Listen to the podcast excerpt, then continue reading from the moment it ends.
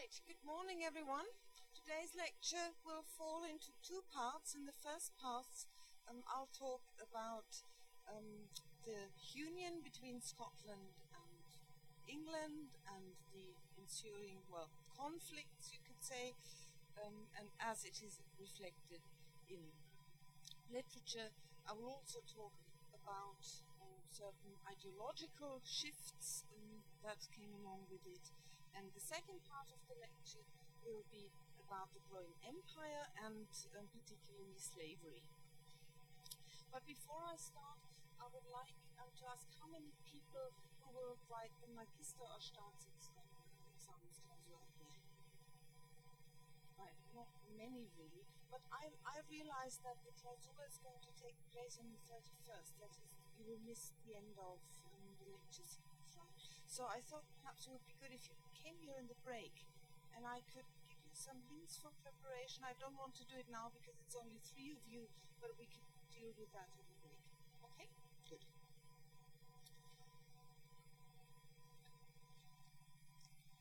Right, so um,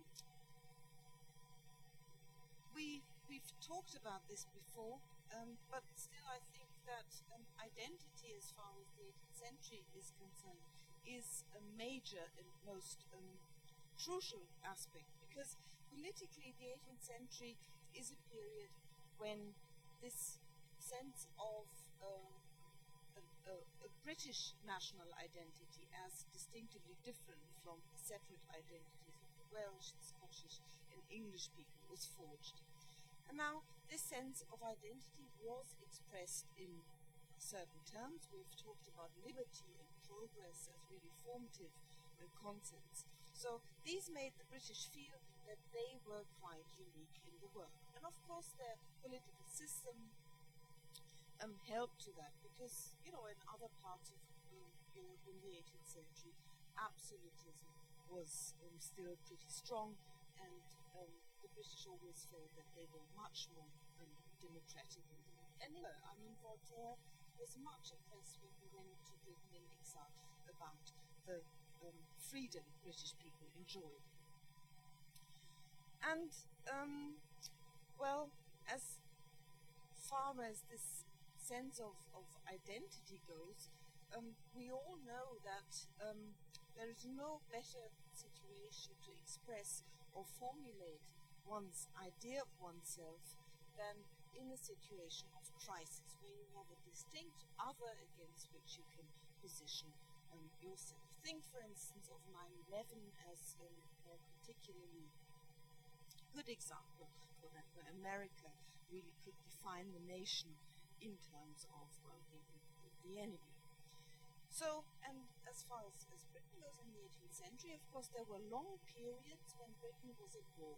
And Britain was at war with France between 17 1702 and 1713, 1743 and 1748, 1756 and 1763, 1778 and 1783, 1793 and 1803. Now don't write this now, but just remember that the 18th century, as far as the relation between France and Britain is concerned, is really a period of crisis. I think the Seven Years' War is perhaps important. And so these wars with France certainly um, shaped the notion. Linda Colley, I think I already mentioned her, the, the quite a famous British historian who wrote this book, Forging the Nation. Um, she has compared Britain and France with a famously unhappy couple who had sunk their teeth so deeply into each other that they could neither live together peacefully nor ignore um, each other. So the wars with France challenged Britain's religious and political foundations, its colonial power, and the British had to define themselves uh, in contrast to the French and also against the colonial peoples they conquered. British national identity, as it emerged in the 18th century, thus appears, we could say, as contingent or relational.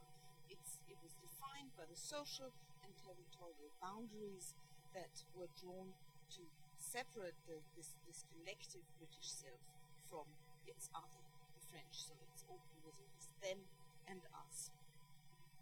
So one factor in the 18th century to define Britishness was, well, not being French. Um, but what were other factors one could mention? Well, certainly Protestantism is um, another important feature in this process of self-definition. And Protestantism can also be linked with the conflict um, with France because the Catholics were um, the dangers of France was the Catholic state. Um, and Catholics, of course, didn't enjoy the same amount of liberty as, as the English, uh, the, the Catholic French. They were not allowed to vote, they were excluded from all state offices, from both houses of parliament, and um, they were discriminated in terms of access to education. So, the British Catholic population um, represented a minority that was, well, very much disregarded. So they didn't have um, didn't have property rights. I think I told you about Alexander Pope, who never could have a formal education because he was Catholic. So the legal position of Protestant dissenters um, that, that was a bit different. They could vote, they could set up their own schools, they could carry arms, they could build their own churches. And that helped to the emergence of a pluralist Protestant Britain in the 18th century. And um, there were many various Protestant well, schools sects uh, among these dissenters, the Methodists, Baptists, and um, So, if um, Protestantism is one factor to establish a sense of national identity, then um, another important one is commerce. Because the British were convinced that trade was the foundation of their greatness. Trade was the source of their power and prestige. Um, this is a national myth, and I'm quoting um, Linda Colley again, who has um, claimed that um, in terms of wealth and power, there were much more men in Britain who possessed land than uh, who earned money by trade. But Still, the idea that commerce was the thing for the future, that it was the basis to build an empire on, and it was, or could say, the engine that, that drove a nation's wealth and power, that was an idea that was generally approved. And so Britain invested in trading in the 18th century by building ships, and by, by founding trade companies such as the East India Company, the African Company, the Levant Company, the Russian Company the Virginia Company, and others. So the East India Company actually is the oldest one, and it was founded far, um, well, far earlier than in 1700. It was um, founded, I think, I'm not sure, but around 1600.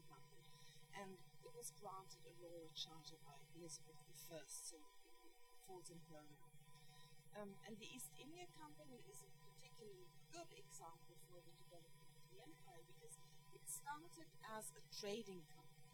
Then it developed and uh, got more and more political power, and later, um, at the peak of the empire, it transformed into a political body which gave, as you know, complete control over India. So that's a nice well, shift from, from trade to political influence. And the third um, factor um, formative for British identity is the already mentioned union of the Scottish and the English Parliament. So, what did the Union of 1977 mean in terms of a British national identity? Well, um, the unification meant that um, after a pair of parliamentary acts had passed in 1706 and 1747 by the Parliament of England and the Parliament of Scotland, um, a treaty of union was put into effect, which had been well, which had been negotiated between the two countries. And these, this treaty now um, joined the Kingdom of England and the Kingdom of Scotland. Previously, they had been separate states with separate legislatures, but with the same monarch. You know that when James um, became King of England he was James the First of England, but the sixth of Scotland. The, the Scottish people would always regard him James VI, and he was the first of. So from then on, and um, so that was formed into a single kingdom of Britain, and that proved quite profitable for both countries. This Treaty of Union. So, um, well, Scotland entered the 18th century as a backward, impoverished country, but the, its, its joining with the then world, the world superpower England imbued it with the necessary financial and military stability. For instance, trade for Scotland was much easier, and so it could undergo a rapid intellectual, social, and techno- techno- technological development. And within a century, um, this intellectual movement, the so-called Scottish Renaissance, was in full swing with Scottish Enlightenment and philosophers such as David Hume or Adam Smith in the forefront of the philosophy. Now, um, but still politically, um, you could say that the 18th century, as far as this union goes, was not um, completely stable. And there was a major Scottish rebellion in the middle of the century in 1745. And that was um, led by the so called Young Pretender, the Stuart Prince Charles Stuart, who had raised an army of about 3,000 Highlanders who had marched right into England who wanted to reclaim the throne from the Hanoverians, then George II. But he was driven back into Scotland and was beaten um, quite atrociously in the Battle of Culloden. So this rebellion also found entrance in a hotly contested public discourse, which revolved around two different positions. The first associating the Stuarts with the Catholic French, and therefore outsiders, foreigners, and the um, the um, well, I sorry, I'm I'm, I'm, forgetting my and when I say it was a public debate, then um, what would be well popular expressions of this public debate? Of course, you could have very learned um, essays and articles in, in polite magazines, but the popular anger about the situation, the contested um, well, political factions, um, they found their expression in a medium so far And these were the so, so-called broadside ballads, pamphlets, and um, the ballads were popular songs.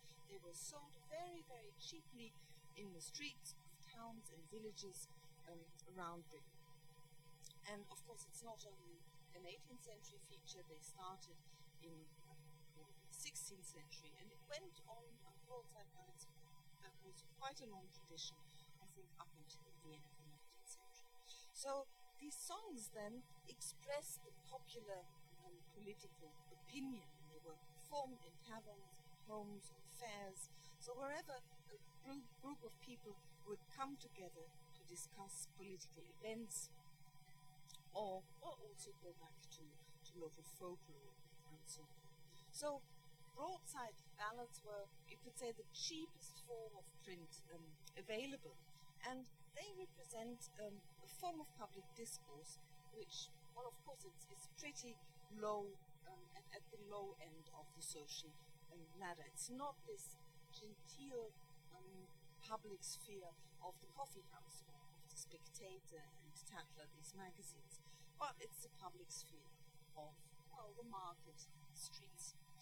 And um, I have um, two examples here which really nicely represent different takes on um, on the Jacobites and um, on this, well, you could say a, a, division where the country should rather be um, reigned by the Stuarts, the Catholic, for, in terms of the Scottish identity, the rightful kings, or by the Hanoverians. And um, well, this um, I don't have a sound example for that, but um, I'll, I'll read it out.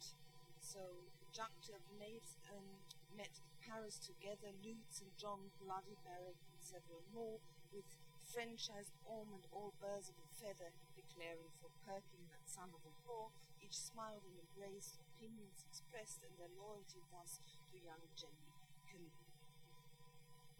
confessed.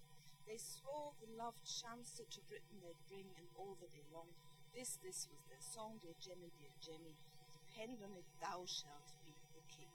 Though Marlborough's with George, sirs, who, though we are disbanded, though our plots are discovered, our old schemes undone, if once more we get but our dear hero landed, Great Britain shall be the province of Rome. Of the church's great danger we loudly complain, fool the mob to believe it, all is in vain. They swore to the love Chancellor to Britain they'd bring, on all day long, this was song of Jemmy, Jemmy, Jemmy, So Jemmy is, um, of course, um, the, the Stuart prince, and, um, well, you see the antagonism expressed clearly in that um, ballad um, between the, um, the more France Catholic oriented Stuarts and the the English king and, and their followers of the Hanoverians. And as you also know, is that in Britain there was a lot of resentment going on about these well, Hanoverian kings because although they were the rightful heirs to the throne, still they were the Germans, and a lot of contemporary um, caricatures really um, treat the Georges very badly because they were regarded as outsiders by the British. And um, another one here, um, also on the right hand side, not on the left. Of all the days in the year, I dearly love but one day. That day is the 10th of June. This happened on Monday. In my best coat, white rose, I'll drink in health to Jemmy, who's our true and lawful king. I hope my mom will see you. So that, of course, is a very laudatory ballad to to this um, the young pretender, royal, um, whether it's true and lawful. So um, this, as I said, is a public discourse which was quite um, violent at the time, and it sometimes is, you know, glossed over by this idea that in the 18th century, as far as the political identity was concerned, everything went smoothly, and that the union, right from the beginning of the center, um, the century, created this, this sense of unification. So it was a process that was marked by a lot of disruptions, a lot of violence and fight. So how um, did then, how was the, the, how did the situation develop after the Battle of Culloden? Well, the British Parliament, of course, was scared um, that more of this kind of rebellious um, acts would appear. So they they, they reacted quickly with um, some very harsh acts of legislation which helped to destroy a national Scottish sense of identity. And some of these measurements that were taken may seem a bit absurd to us because Scottish people were forbidden to wear their Highland costumes, their kilts. Um, bagpipes were forbidden. Um, so everything that was deemed to be um, um, well a token, a signifier of a national identity was um, abandoned. And of course, all this was done in good faith. These were attempts to integrate the Scots in many ways. Now, Scottish um, people, Scottish men were invited to collaborate in warfare and empire building. Um, they, many of them joined um, the military, and there were famous Highlanders regiments um, uh, that were later sent to India and fought there.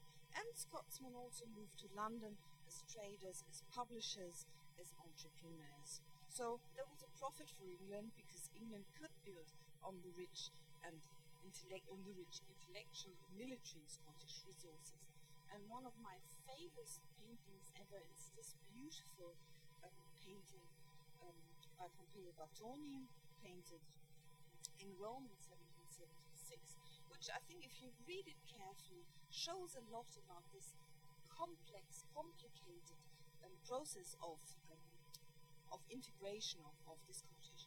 Now we see here and Pompeo, I should, uh, should add, was one of the most sought after um, portrait painters of the period. So uh, when the, the, the, British people, the um, British gentlemen, lords, went on the grand tour to Italy and stopped over in Rome, they would all try to go to Batoni and have their portrait.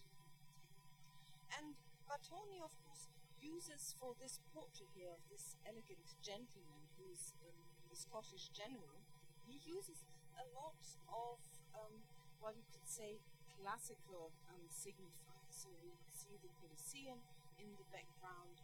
Um, we see um, um, the, uh, the, goddess here as a statue, which holds the signifier of the realm out to the general. And the general is dressed in, yeah, again, a quite um, a complex um, costume.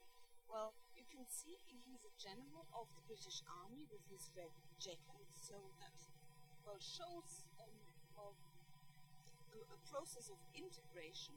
But then he has this fancy silk scarf wrapped around him that is, of course, the tartan, the Scottish um, national signifier. But it's not a proper kilt, because a proper kilt would have been made from wool. And um, but this is a, a much more elegant um, piece of cloth, and um, you should perhaps know that um, General Gordon of um, Fyvie um, had large properties in India, so he was engaged in the colonial enterprise, and probably the silk was from India. So, in its complexity, I think this this portrait shows that Batoni um, well, represented a good example for the Union here. So we have a general in British red coat with a Highlander's plate made of silk wrapped around him. And of course, the way this is wrapped around him reminds us of um, a Roman, right? It, it, looks like a toga, doesn't it? And um, but what kind of Rome do we have here? It's a Rome that has been fallen to pieces. And there are lots of architectural fragments in the foreground, think of Gibbon's history and the decline, um, the fall decline of, the decline fall of, of the Roman Empire, which was published in 1776 in the same year when Batoni painted this portrait. So, um, well, just as an example see how, how complex this um, portrait represents ideas of the youth. Yeah, as I said, um, Protestantism, commons were institutions and practices in which the new Britishness was expressed, but there were also some central ideas and ideologies in the 18th century which shaped the common identity. And one was, and I already mentioned that, but this is ideologically speaking kind of well wrap up of something I've said before in other lectures. One was the doctrine of improvement and progress, which was linked, of course, to the rise of the middle classes and to capitalism. We also talked about this in connection with the, with the print, the rise of the novel.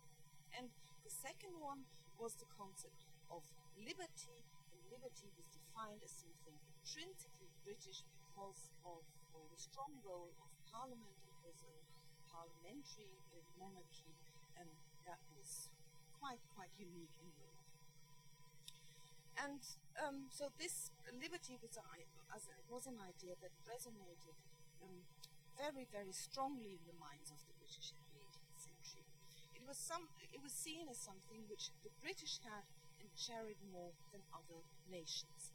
And a telling example for this British ideology of liberty is James Thomson's ode Rule Britannia.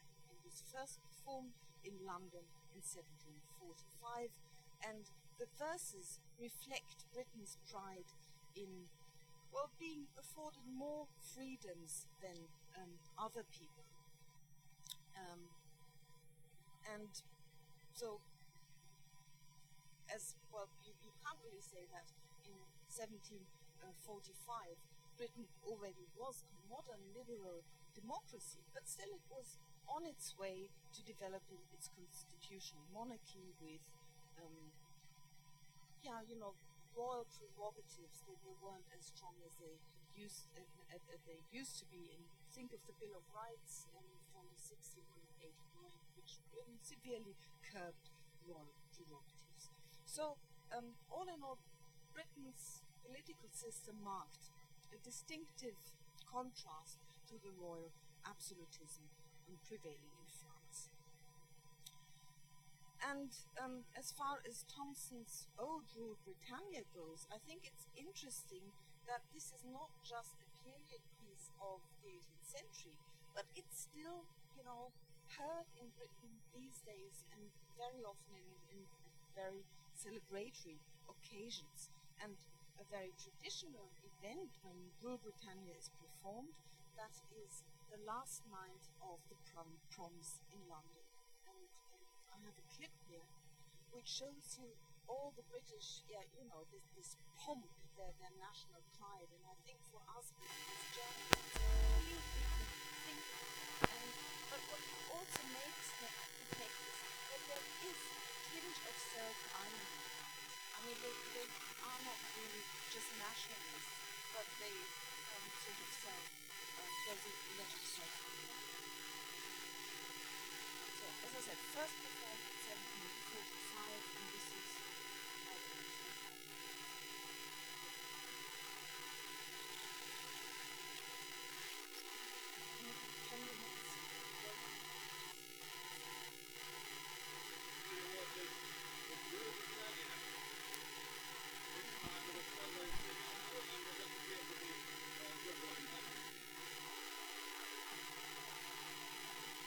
Um, a Welsh tenor.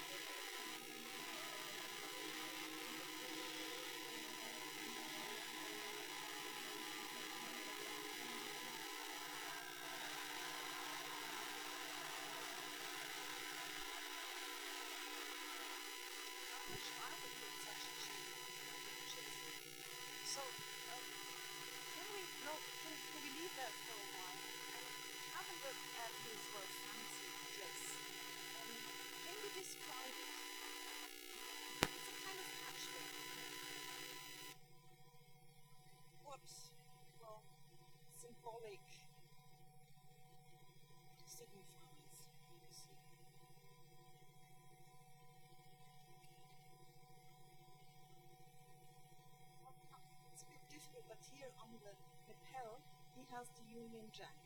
The jacket as a whole, because Bryn as I said, is the Welsh one, is made of the Welsh flag.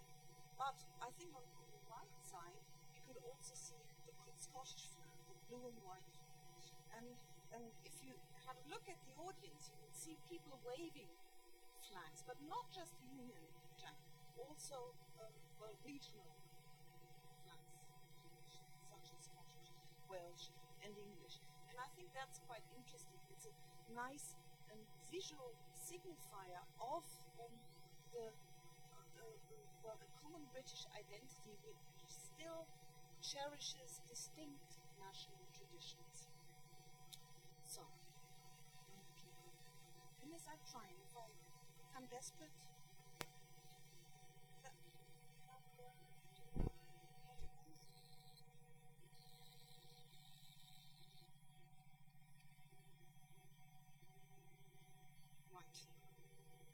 you have the text here um, on the PowerPoint.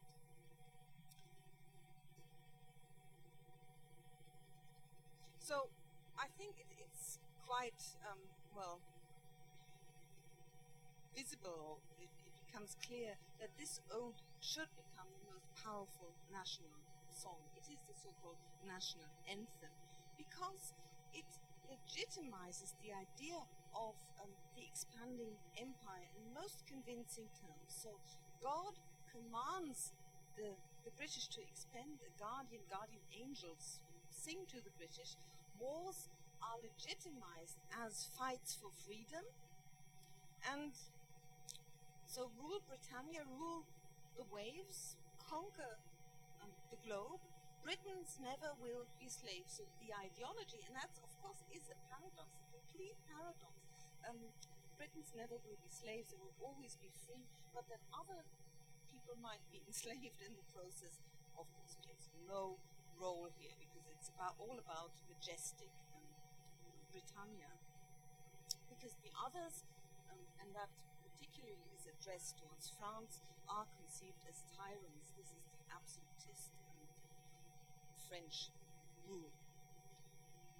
And what will be the outcome? The outcome will be, um, um, well, the muses still with freedom found shall to thy happy coast repair. So Britain will be um, a, a happy country, commerce will thrive, and um, the arts will prosper. So there will be also um, an intellectual gain to be um, from that.